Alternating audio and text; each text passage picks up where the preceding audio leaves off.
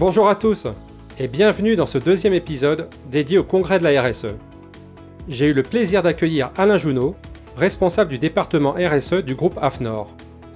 Vous découvrirez son rôle au sein du groupe, le label engagé RSE avec ses différents niveaux de maturité, son parcours et pourquoi la RSE est devenue indispensable pour la pérennité des entreprises. Pour participer au congrès, qui se déroulera du 1er au 3 juin à Deauville, vous pouvez vous inscrire sur le site rsecongrès.com ou également me contacter sur la page LinkedIn de RSE et compagnie. Je vous souhaite une bonne écoute et vous donne rendez-vous dans le prochain épisode. Je suis ravi d'accueillir Alain Jounot de l'AFNOR. Salut Alain et bienvenue dans le podcast. Bonsoir Christophe. AFNOR, c'est l'Association française de normalisation et c'est aussi un groupe qui est partenaire du congrès de la RSE qui se déroulera du 1er au 3 juin 2022 à Deauville. Tu es donc le responsable RSE au sein du groupe AFNOR, c'est bien ça Le responsable du département RSE, plus exactement. Est-ce que tu peux nous présenter euh, justement les services que propose l'AFNOR en termes de RSE et nous expliquer ton rôle oui, alors tout d'abord, le, groupe AFNOR, qu'est-ce que c'est? Le, groupe AFNOR, c'est un groupe associatif international qui est implanté en France et dans plus d'une centaine de pays, et euh, notamment en France dans 14 villes avec nos délégations régionales. Euh, le groupe AFNOR, euh, son cœur de métier, on est des bâtisseurs de consensus, c'est-à-dire qu'on conçoit et, déploie des solutions qui sont fondées sur les normes volontaires. Euh, ces documents, qui sont avant tout basés sur le consensus, sont élaborés par et pour les acteurs du marché au service du développement économique et de l'innovation dans différents domaines, la qualité, l'environnement, la cybersécurité, le nucléaire, l'automobile, l'aéronautique, etc. Et en tant que, que fournisseur de, de, solutions de veille professionnelle, de formation, de benchmark, de certification et d'évaluation, euh, nous évoluons dans des domaines concurrentiels, comme je l'ai dit tout à l'heure, dans plus de 100 pays, avec différentes filiales et représentations dans, dans certains pays. Euh, nous avons 1200 50 euh, collaborateurs dans le monde et un portefeuille de près de 60 000 clients. Euh, dans le domaine de la RSE, mon, mon département, euh, notre mission, c'est c'est d'accompagner les entreprises de toute taille, TPE, PME, TI, grand, grandes entreprises, dans finalement le déploiement de démarches de responsabilité sociétale, finalement la structuration de démarches de responsabilité sociétale, et on les accompagne sous différentes formes. Avant tout, dans, dans, dans du conseil, on, les conseille, on les, vraiment, c'est de l'accompagnement conseil pour pour les aider à finalement à, s'engager dans ces démarches, mais également et surtout aussi dans la valorisation au travers de, de labels RSE qui sont là pour finalement euh, traduire par un, un, signe de confiance la performance et la maturité de ces entreprises en matière de prise en compte des, des aspects sociaux environnementaux pour contribuer aux objectifs de développement durable. Voilà quelles sont mes principales missions au sein de ce département.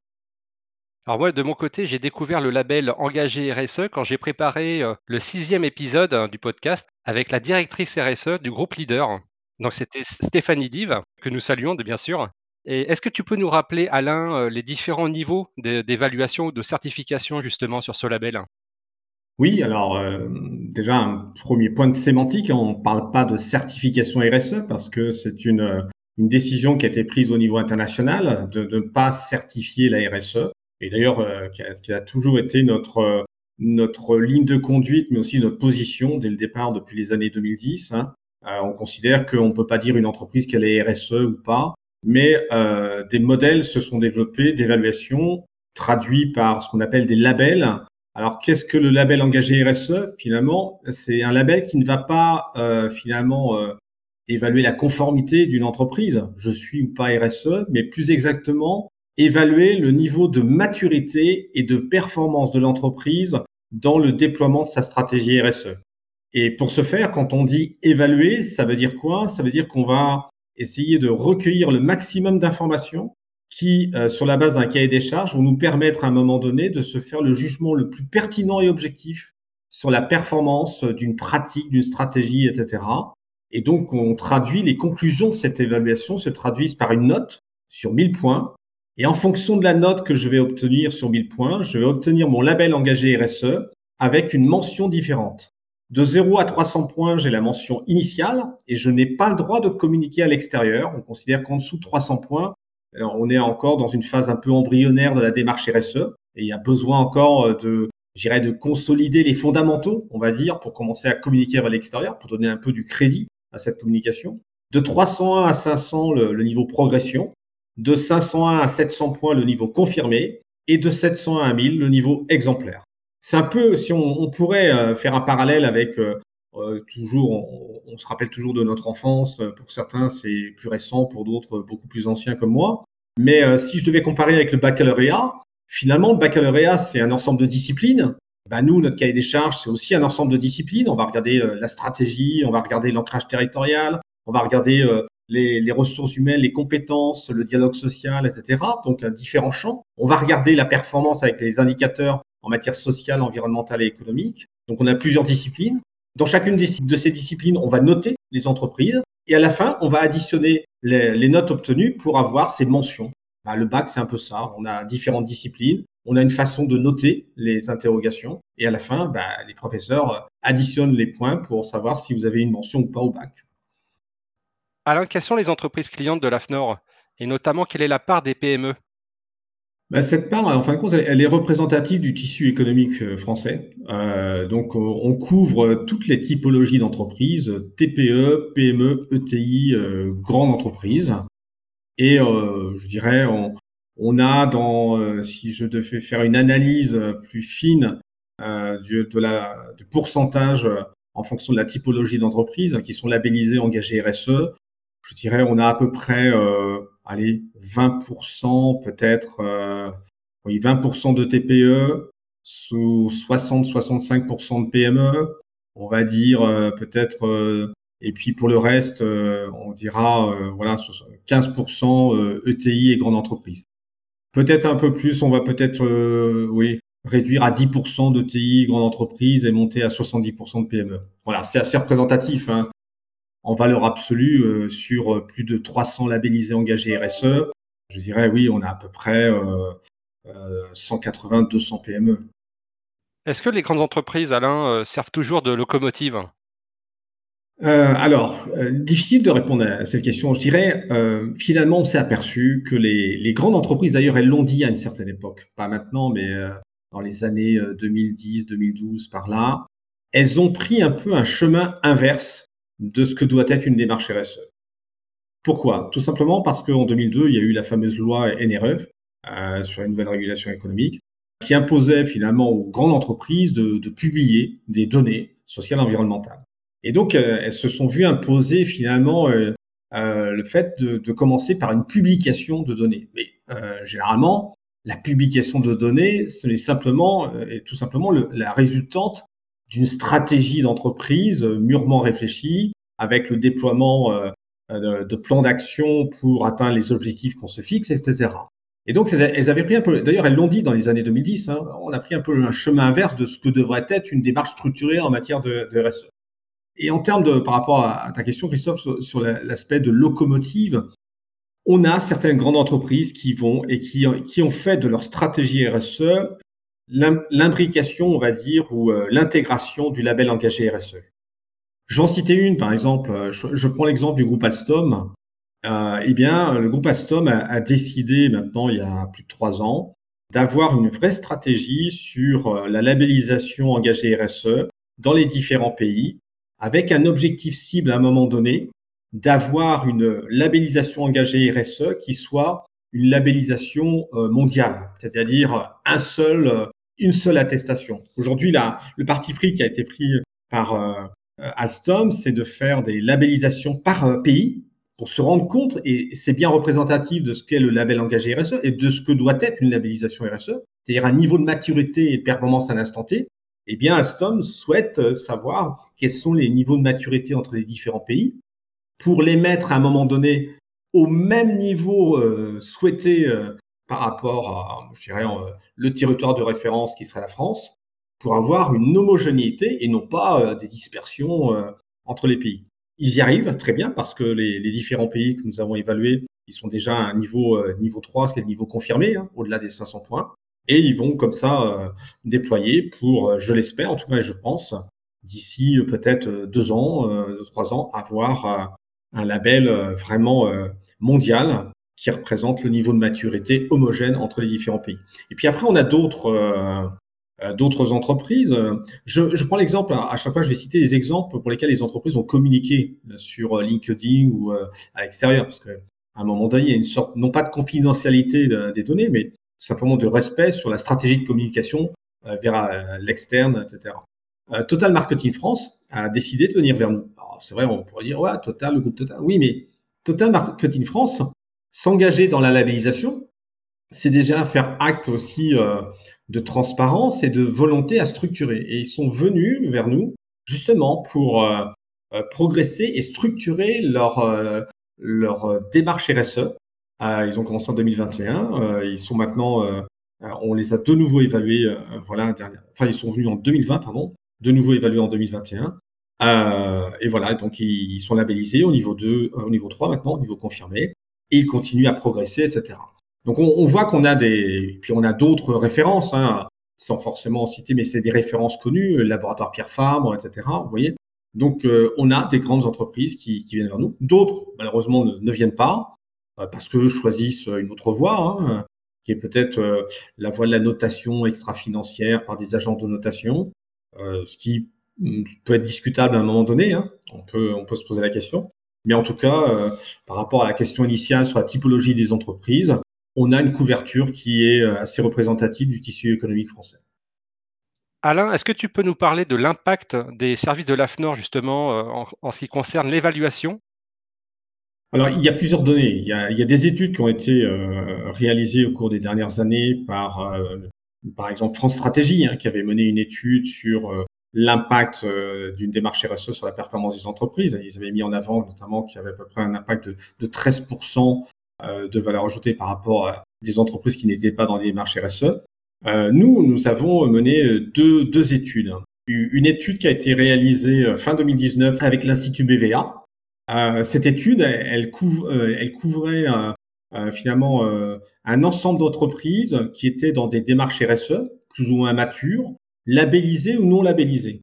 Et euh, dans, cette étude, il y avait un, nombre suffisamment significatif d'entreprises labellisées engagées RSE pour extraire de cette étude des données spécifiques à, à, nos, à nos labellisés. Il ressortait quoi? Il ressortait que 97% des entreprises labellisées considéraient que le label répondait parfaitement à leurs attentes, ce qui était un chiffre très significatif au dire de l'Institut BVA.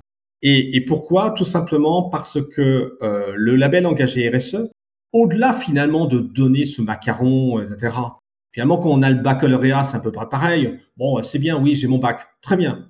Ce qui m'intéresse, c'est de montrer que j'ai eu le bac avec la mention bien.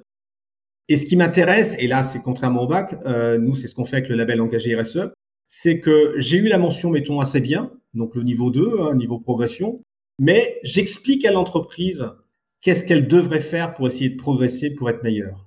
Et ce que disent les entreprises qui ont été labellisées, c'est que grâce à cette méthodologie d'évaluation, où finalement on dit pas vous êtes blond ou noir, etc., c'est pas du tout ça.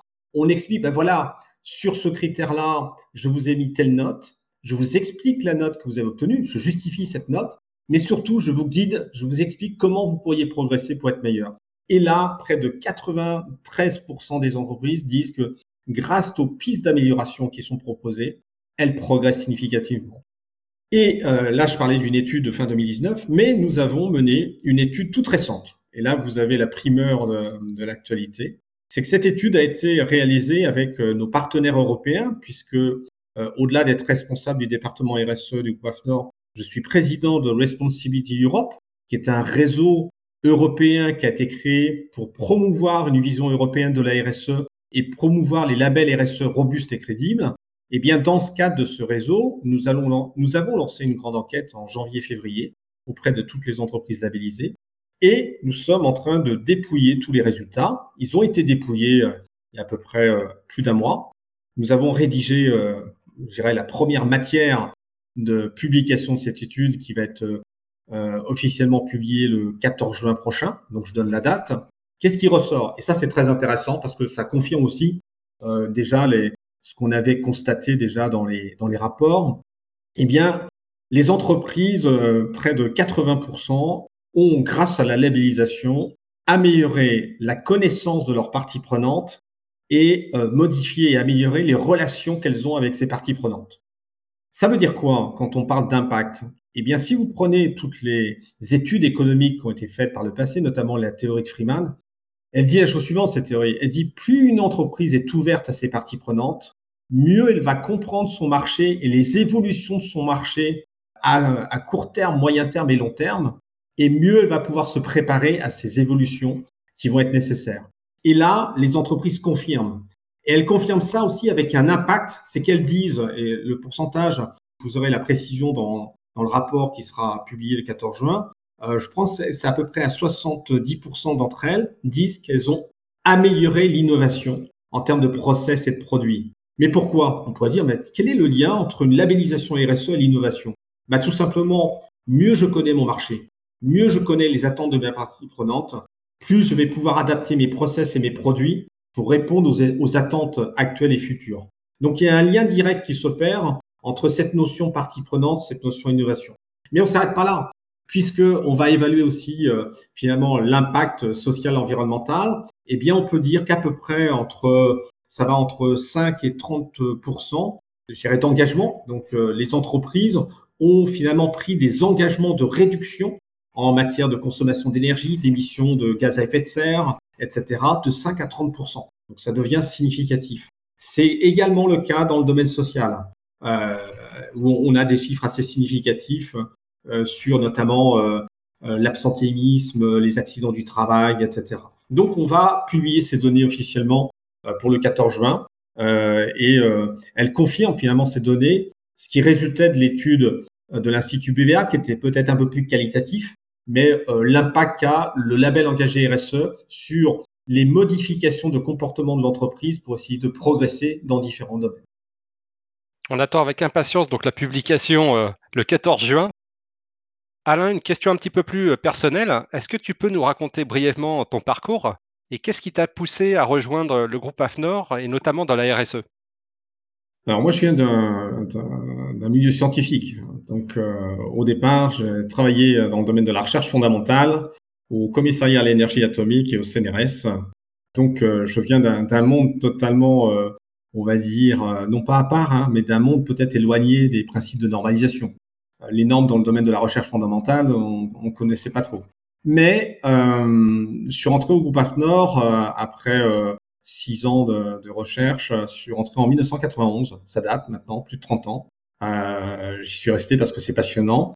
Et j'ai eu la chance, la grande chance, de me voir confier un projet en 1999 sur l'animation d'un groupe de travail euh, qui, à l'époque, a été intitulé Entreprise et développement durable. J'ai animé ce groupe. On est parti finalement euh, d'une dizaine de personnes. Euh, qui était euh, un peu précurseur des nouveaux modèles un peu de construction de normes, c'est-à-dire c'était une sorte de think tank. On réfléchissait finalement, on parlait beaucoup de développement durable à l'époque, d'accord, mais qu'est-ce qu'il y a derrière? Et puis au fur et à mesure, au bout de trois quatre réunions, on n'était plus dix, mais on était une centaine. Et euh, j'ai nommé un président parce que j'animais tout ça, mais il fallait un président. Et j'ai eu la chance et l'honneur que ce groupe soit présidé par Christian Brodag, qui a été notamment en 2002 délégué interministériel au développement durable. Euh, et nous avons, euh, pendant cette période, élaboré un document et rédigé un document qui a été publié en 2003, qui s'appelait le guide SD 21000. Et ce guide SD 21000, c'était son titre, la prise en compte des enjeux de développement durable dans la stratégie et le management des entreprises. J'en souviens encore euh, par cœur. Voilà. On était quatre, quatre, rédacteurs avec Christian, avec Joël Legal du groupe Suez, qui malheureusement nous a quittés il y a quelque temps, et puis Patrice Godino, qui à l'époque travaillait à la SNCF, et, euh, et ce, on travaillait, on, on, rédigeait et on proposait notre rédaction à ce groupe. Eh bien, ce document a été adopté à l'unanimité par tous les acteurs, euh, y compris MEDEF à l'époque, qui a voté positivement sur ce document. Ce document, il a une grande force, c'est que euh, il a été le, finalement le socle des discussions internationales pour la délégation française sur la norme ISO 26000. Et euh, on pourrait dire que quasiment 60% de la norme s'inspire du guide des 21000. Donc ça veut dire quoi? Ça veut dire que grâce à ce travail préparatoire, eh bien, euh, on a pu influencer les débats internationaux et asseoir cette influence parce qu'on avait travaillé en amont sur un document écrit. Euh, C'était pas uniquement euh, des paroles en l'air. Nous, on a quelque chose et ça a été une force de proposition et d'influence au niveau international. À partir de là, moi j'ai eu la chance d'avoir une thésarde, c'est-à-dire on a, j'ai recruté une thésarde grâce à Christian Baudag. Son tuteur, finalement, son directeur de recherche était Christian. Et Karen Delchek, qui est maintenant maître de conférence, qui est professeur à Agro, je crois, c'est Agro Paris Sud. Hein. Et donc, euh, eh bien, elle a travaillé sur une méthodologie de hiérarchisation des enjeux pour le développement durable euh, pour les entreprises. Euh, cette hiérarchisation a, donné lieu finalement à un document normatif qui est couramment utilisé par les consultants dans le cadre des matrices de matérialité sur les enjeux, etc. Donc, tout ce travail au cours des années 2000 m'a permis finalement de rencontrer de multiples acteurs, aussi passionnants que les uns que les autres, de faire beaucoup de bibliographie, parce que ça, c'est aussi euh, peut-être mon passé chercheur, etc. C'est que ça me permettait de faire euh, beaucoup de lectures. Et donc, j'ai gardé cette, euh, cette appétence, on va dire, pour la RSE. Mais j'ai eu d'autres fonctions. J'ai eu la, la responsabilité du département innovation-développement chez After Certification. J'ai été directeur délégué à la fonction commerciale. Mais fin 2019, eh bien, le groupe AFNOR a souhaité créer un département spécifique, un département RSE, qui a été officiellement créé le 1er janvier 2020, tout simplement pour regrouper l'ensemble des experts ou de l'expertise disponible sur la RSE au sein du groupe. Et euh, on m'a proposé de me confier ce département, chose que j'ai acceptée avec grand plaisir et grande joie. Et voilà comment je me suis retrouvé euh, quelques années après sur cette thématique RSE qui me passionne parce que je pense qu'on a beaucoup à faire pour euh, nous, nos enfants et pour la planète. Alain, j'ai une question euh, supplémentaire. Est-ce que le développement durable, c'est une science? Alors, j'aurais tendance à dire qu'il est, alors pour moi, indispensable que les discours et, euh, et la matière qui est construite sur le champ du développement durable comme de la responsabilité sociétale, il est indispensable que ça s'appuie sur la science. On oublie trop souvent, je dirais, la parole ou la vision des scientifiques, euh, des experts universitaires, etc., des chercheurs sur ces sujets-là. Je vais donner juste un exemple parce que j'ai publié un, mot d'humeur euh, qui se trouve d'ailleurs aujourd'hui sur le site de The Good sur, euh, ça j'appelais ça le, le péril, péril vert sur impact. Tout le monde parle de la notion d'impact. Très bien. Personne n'est capable de me donner une définition scientifique de ce qu'on appelle impact, impact positif notamment, qu'est-ce que c'est qu'une entreprise à impact? À chaque fois, je, dis, mais attendez, ça mériterait ce terme-là et ces termes-là mériteraient qu'on mette autour de la table l'ensemble des experts, des scientifiques pour vraiment stabiliser le sujet. Parce que on entend un peu de tout et n'importe quoi. Je dis pas que ceux qui sont, euh, je dirais, sur les mouvements entreprise impact disent n'importe quoi. C'est pas ça mon propos. C'est plutôt de dire, mais attendez, plutôt que de laisser certains dire des choses totalement erronées, en tout cas à mon sens, ça mériterait qu'on stabilise les choses et que cette stabilisation se base sur la science. Je te rejoins complètement et c'est vrai qu'il faut euh, de toute façon expérimenter. C'est la répétition de l'expérience qui fait que ça devient un fait. Oui. Il n'y a pas longtemps, j'ai vu, euh, je ne citerai pas l'acteur, mais j'ai vu qu'un acteur qui euh, se veut être grand acteur mondial de l'impact positif des entreprises, avoir dans un questionnaire mis que la réduction des déchets, c'était un impact positif. Moi, il me semblait que c'était euh, finalement la, réduction d'une externalité négative. Mais bon, après, euh, voilà. Euh, on pourrait, voilà. Donc attention à, l'emploi des termes. Moi, j'aimerais bien qu'on me dise, voilà, qu'est-ce que c'est qu'une entreprise à impact positif? Concrètement, de manière stabilisée, etc. Bah, j'invite justement les auditeurs, les auditrices à, répondre à cette question. C'est vraiment une question vraiment intéressante et pertinente. Alain, Comment s'est déroulée la rencontre avec les organisateurs du congrès de la RSE ça a été, je crois, les premiers contacts se sont faits via LinkedIn. Euh, et là, euh, d'ailleurs, que je considère comme un réseau social euh, fantastique, parce que ça permet d'être en relation avec de nombreux acteurs. Alors, c'est vrai qu'on est sollicité parfois de toutes parts, mais c'est comme ça que les premiers contacts sont faits. Alors, pourquoi? Bah, Tout simplement parce que moi, je considère qu'il faut absolument, quand on parle de RSE, etc., il faut communiquer vers l'extérieur, il faut faire connaître. Hein. Il y a encore euh, trop d'ignorance sur les sujets, notamment ne serait-ce que sur les labels. Hein. Euh, moi, souvent, on me sollicite sur la notion de label pour, expliquer euh, bah, qu'est-ce que c'est qu'un label, etc. Donc voilà, je, communique. Bien évidemment, je suis sur LinkedIn pour promouvoir l'offre du groupe AFNOR en matière de RSE. Il ne faut pas être hypocrite là-dessus. Et c'est comme ça qu'on s'est connecté. J'avais participé, je crois, euh, quelques temps avant à, un colloque euh, sur la RSE. Je pense qu'il y avait eu des échos par rapport à ça, je suppose. Et, voilà, donc ça s'est fait naturellement. Et quand on m'a présenté le, congrès euh, à, Deauville, ben, j'ai accepté avec grand plaisir d'y participer parce que, comme je l'ai dit, au-delà de cette communication digitale, ben, le présentiel, c'est aussi important. et d'aller porter la bonne parole, euh, hum, d'aller écouter aussi les acteurs pour avoir leur ressenti, parce que euh, je pense qu'on se, on se nourrit aussi des, des compliments, bien évidemment, mais aussi des critiques, parce que les critiques sont toujours positives pour essayer de faire progresser. Ça, c'est vraiment mon cheval de bataille, d'essayer de voir euh, comment les labels peuvent être encore de, plus en plus reconnus par le marché et seront d'autant plus reconnus qu'on apporte une réponse très concrète aux attentes euh, des parties prenantes externes. Donc c'est un moyen de rencontrer ces parties prenantes externes. C'est un moyen aussi de rencontrer et de faire des, de, magnifiques rencontres avec des acteurs qui sont aussi dans cette sphère de la RSE. C'est ainsi que j'ai rencontré euh, Noël Beza pour, euh, Zeil.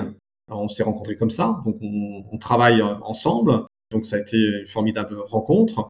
Voilà, voilà, voilà le pourquoi. Et, et ça sera avec grand plaisir que je serai les 2 et 3 juin prochains à Deauville pour ce congrès. Quel atelier ou conférence animes-tu euh, au congrès de la RSE justement? Alors, ça sera un atelier intitulé euh, Comment structurer et valoriser sa démarche RSE. De mémoire, je ne vais pas dire bêtise, mais je crois que c'est 30 ou 45 minutes au maximum. Euh, voilà, donc il faut tenir dans un délai très court. Donc il faudra que je sois extrêmement concis pour expliquer ce qu'est le label engagé RSE, ce qu'est le label Responsibility Europe, parce que cette, cette marque ombrelle européenne, elle est très importante. Elle attire euh, de plus en plus d'acteurs. Euh, et puis, euh, ça sera aussi le temps de réponse à, des questions qui pourront être posées par les participants à cette conférence. Voilà, c'est un atelier court, mais qui sera dynamique parce que finalement, tout ce qui est dit de façon très courte et synthétique souvent est retenu plutôt que des longs discours.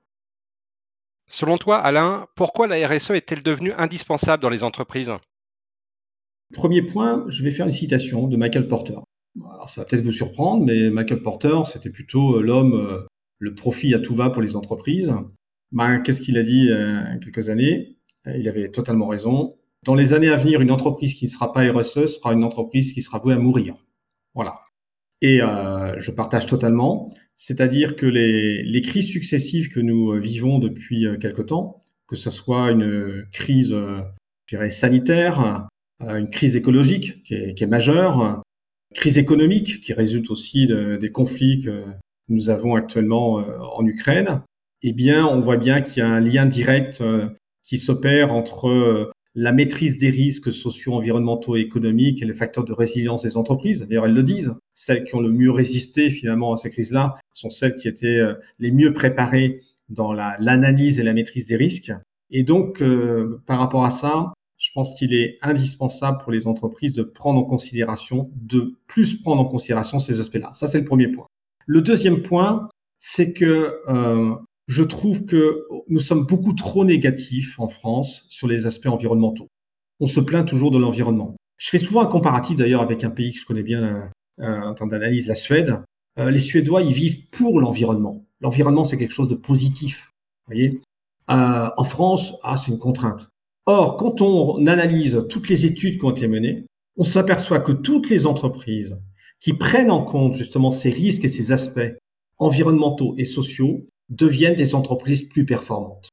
Et on a une difficulté, c'est finalement à porter ce message tous ensemble, parce que ça doit être un message collectif que nous devons porter, que ce soit les politiques, que ce soit les acteurs privés, que ce soit les ONG, etc., pour dire, mais non, vous allez euh, être plus performant grâce à ça. Et je pense qu'il manque quelque chose, c'est l'aspect de la reconnaissance et de la valorisation des entreprises qui sont dans ces démarches-là.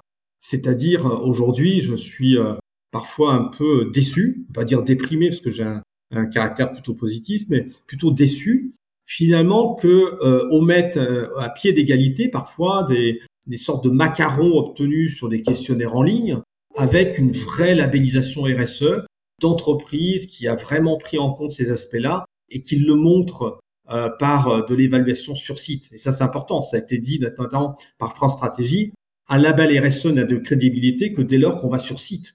Et je prendrai une deuxième citation, non plus de Michael Porter, mais d'un de nos labellisés. Joël Chen, directeur RSE de la SNIE, qui est euh, en Ile-de-France, cette société dans le domaine électrique, et qui est une superbe société d'ailleurs.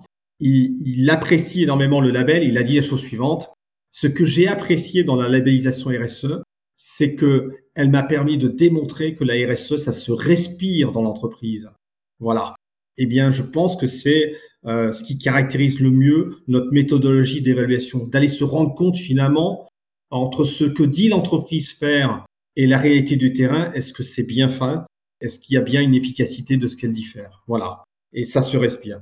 Et euh, c'est comme si une question de ce type, alors je prends un peu de temps, mais m'avait été posée euh, lors d'une audition par la sénatrice Elisabeth Lamure, lors d'un rapport au Sénat qui a été remis d'ailleurs il y a deux ans, qui était, mais monsieur Jounot, quelle différence faites-vous entre les questionnaires en ligne et les évaluations sur site? Et là, je lui avais répondu, Madame la sénatrice, est-ce que vous seriez satisfaite si demain, on proposait à tous les étudiants, sur tous les cursus, baccalauréat, bac plus 2, master, euh, grandes écoles, etc., d'obtenir leur diplôme simplement en se connectant par Internet pour répondre à des questions en ligne, éventuellement sans même s'assurer s'ils n'ont pas leur professeur à côté pour les aider à répondre aux questions. J'avais, vous voyez, je, suis direct, euh, voilà. Et, je pense quelque part qu'à un moment donné, il va falloir qu'on mette de l'ordre dans tout ça pour dire il y a des entreprises qui communiquent de manière crédible aujourd'hui parce qu'elles ont fait l'objet d'une vraie évaluation, etc. Il y a d'autres, je ne dis pas qu'elles sont mauvaises, mais leur communication ne peut pas s'appuyer simplement euh, j'ai fait un questionnaire en ligne, regardez, je suis meilleur du monde. Non, je suis désolé, ça ne se fait pas comme ça. Une dernière question pour toi, Alain. Quelle personne aimerais-tu que j'invite dans le podcast et pourquoi? Alors, je vais pas, je vais faire un peu dans l'originalité parce que j'aurais pu me contenter simplement de, citer euh, un nom d'un directeur RSE d'entreprise ou de président de réseau, etc mais c'est pas ce, ce, nom, ces noms qui me viennent à l'esprit. Euh, je vais citer un autre nom euh, qui me tient à cœur. C'est le nom de Florence Méo, qui est actuellement déléguée au cadre dirigeant de l'État au secrétariat général du gouvernement, chez la mission cadre dirigeant, qui est un service du Premier ministre.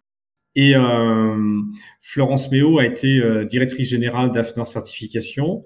Et j'ai eu la chance d'écrire un livre avec elle euh, publié en 2015, qui s'intitulait Entreprise performante et responsable, c'est possible. Euh, elle est passionnée de RSE. Euh, elle l'a démontré au travers de l'écriture de ce livre avec moi. Et, et, bien quelques années après, puisque elle est partie maintenant de chez After Certification, parce qu'elle elle est au sein de cette délégation depuis déjà pas mal de temps, ben, je serais intéressé d'avoir son regard maintenant externe, n'étant plus dans l'aspect très vraiment opérationnel sur la labellisation RSE, sur les entreprises, euh, l'accompagnement des entreprises. Euh, quel regard elle porte aujourd'hui, euh, notamment étant rattachée notamment au gouvernement, sur ces sujets-là Voilà ce que, le nom que je proposerais. Merci pour l'originalité, je la contacterai de ta part. Alain, merci pour ta participation dans ce second épisode dédié au congrès de la RSE. Merci également aux auditrices et aux auditeurs pour leur fidélité et leur partage sur les réseaux sociaux. Le podcast est diffusé sur les plateformes d'écoute SoundCloud, Spotify et bien d'autres. Merci pour votre écoute. Merci Alain. Eh bien, merci à toi Christophe. Euh, merci aussi aux organisateurs et aux auditeurs et auditrices que j'espère peut-être voir nombreux lors du congrès à Deauville le 1er au 3 juin. Euh, voilà, c'était un plaisir pour moi. C'était euh, un exercice nouveau. et voilà, c'était un grand plaisir d'être confronté à des questions directes j'ai essayé d'être le plus spontané et sincère dans, dans mes réponses. Merci Alain et on vous donne rendez-vous au congrès de la RSE. À bientôt.